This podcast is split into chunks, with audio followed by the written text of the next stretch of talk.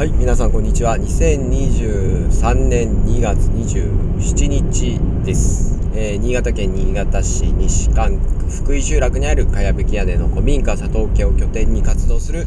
地域編集者ライターがお送りするあ地域編集者ライターの唐沢頼光がお送りする種まきラジオです。えー、だいぶなんか春の春めいてきましたね。なんかあのー、朝日ね、日が昇るのも早くなって日が沈むのも遅くなってっていう感じでですね、えー、徐々に春の足音が近づいてきたなという感じです。でそれにしてもね2月が明日で終わってしまうというですね早すぎだろう2月ということで。いや仕事が溜まっててやばいですね。はい、えー、ということですけれどもあの週末にですねあのー私その福井新潟県のこう新潟市西関区というところにあるですね山沿いのえ福井というですねあの農村集落に住んでるんですけれども、えー、そちらで朝あの日曜日かなの朝に電話かかってきてあの木が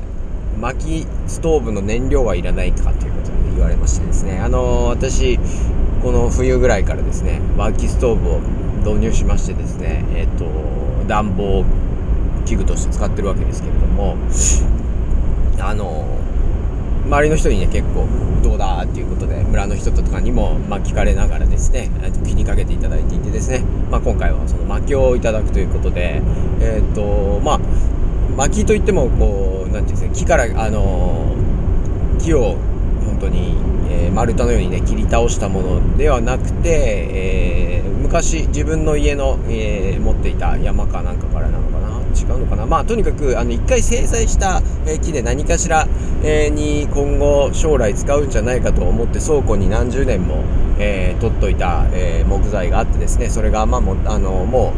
う、え使わない使う見込みもないし、え倉庫の整理をするということで、えいるかということでく,、ま、くださいました。でトラックでね運んできてくれてうちの前で、えー、うちの薪ストーブに入るサイズにですねチェーンソーで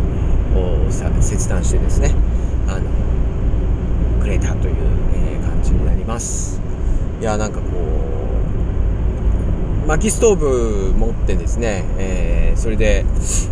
まあ、木を木で暖を取るように木木というかですね木を燃やして暖を取るようになってからですねやっぱこう 木木に対する 意識が変わるというかいや資源が世の中にはいっぱいあるんだなみたいな、えー、気持ちに、えー、なりました。ここで電気代がすごいね値上がりしているという、えー話ですけれどもやっぱりあの前は私賃貸の家あの、まあ、借家で、えー、築50年ぐらいなのかなもっとするのかな。50年もしないか、まあ、40年ぐらい築40年ぐらいのまあちょっと古しい家に住んでたんですけどもそこではあの石油ファンヒーターと、えー、まあ、冬場は石油ファンヒーターですね。で基本的に暖を取ってたんですけれどもまあその時にかかってた電気代とか、まあ、あとあの灯油灯油の灯油代結構かかってたんですけれどもそれと比べるとね本当に薪ストーブ、えー、薪は今タダで、えー、手に入れてるのでそう本当にこう光熱費冬場の特に暖房費っていうのはめちゃくちゃ下がったなという感じで、えー、快適でございますね。であのー周りの人がね結構木いるかとかどうしたま起動するんだということでいろいろ教えてくれて、えー、まあ、今度まああのうちの集落は山際の集落で昔林業がね栄えていた、えー、地域でもありますのでこう林道とかを整備ああの山を持ってる人が村人村人は大体皆さん山を山の守りを要は森林を少し持っていましてですねそこに杉の木とか植わってるわけですけれどもそこで、えー、春先になるとこう林道の整備っていってこう冬場に倒木されて倒木した倒れた雪とか風で倒れた木とかねがあの林道、えー、林道ってあの山の中を、え、トラック、えー木を切り出して運ぶね道ですよね。道路がにあのかかっちゃったりするものをこう撤去したりするので、まあ、それで木が出るから好きだったらあのもらいにもらいに来いとか、えー、言ってくれてくださったりとかですね、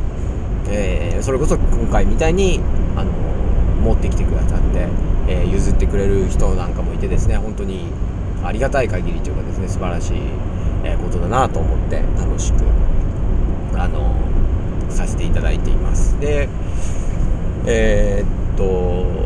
あとね、あのこの雪で、えー、雪と今年ね雪が重い雪が降ったのとあと風の影響でですね、あの近所のねで倒れてしまった木とか枝がね途中で折れて落ちてきてる太い枝が降りてきてる木とかってですねそれも今まではねこれこれどう処分したものかなとかですね邪魔邪魔だなとか誰が片付けてるんだろうとか思ってたんですけれども今だとね俺これ薪ストーブの燃料になるじゃん取っときたいなみたいな感じで 思ってですね。えちょっと私まだチェーンソーがしっかり使えないのであの今回こうノコギリを持ってですねあの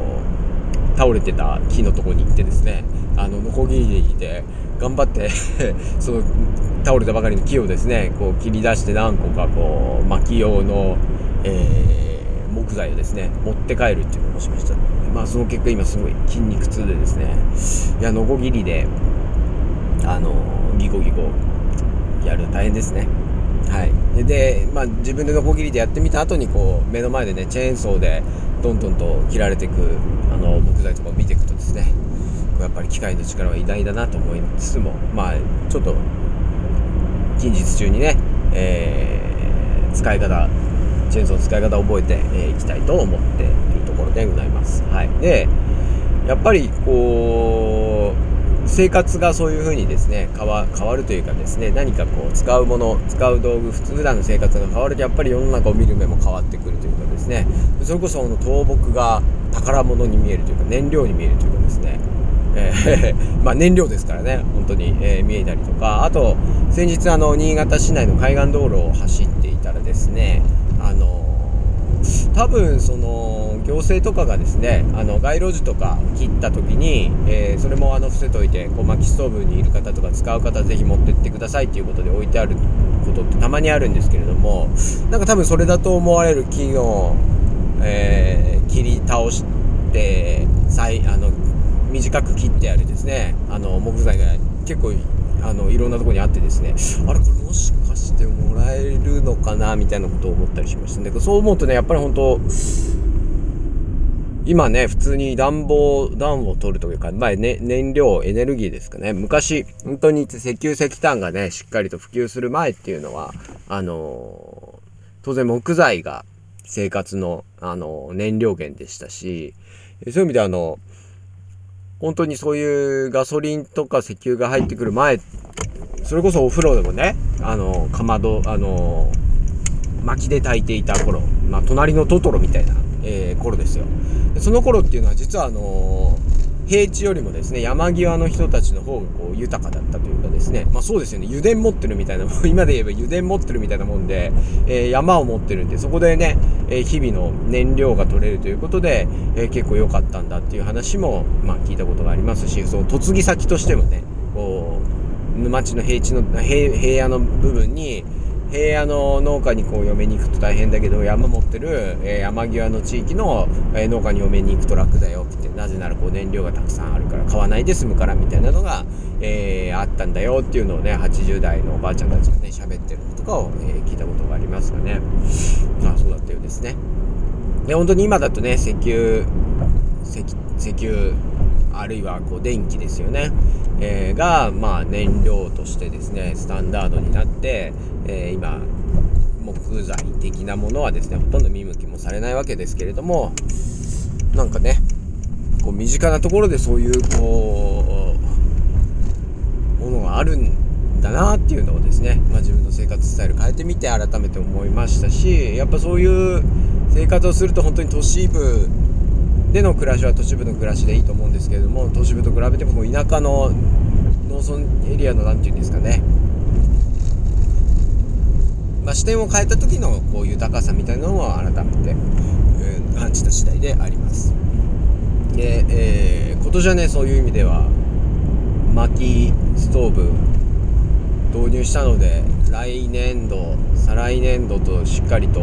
できればね自分で薪を、えー、調達してやりたいなと思って今ねあの薪はだからもらったやつと、まあ、あとそれこそ私の家を建ててくださった工務店というかですね、えーと、建築会社の方がですねあの廃材の薪いつでも言ってくれれば、えー、げるよということで言ってくださってるので、まあ、その辺とかですね、まあ、要は建築材料用の木材みたいなのはなんか、えー、いつでもいただけるのかな。要は廃棄処分してるものをこうもらえるような気はしてるんですけれどもそれ以外にもねあのやっぱり自力でこう調達して、えー、行きたいなと思うのでね、まあ、それこそ倒木みたいなのを集めたりとかですね。まあいずれはなんかね山から木切り出してみたいなとも思ってますのでねそんなことも、えー、やってみたいなというふうに思っているところですぜひね。なんか薪作りとか薪割りとかね興味がある方はあのー、私がやってる週末農業グループの牧時村ですね、えー、佐藤家の保存会、えー、かやぶき屋根の佐藤家のあの保存活動とかにね加わっていただけるとなんかその辺の一緒にやる機会もあるんじゃないかなと思うので、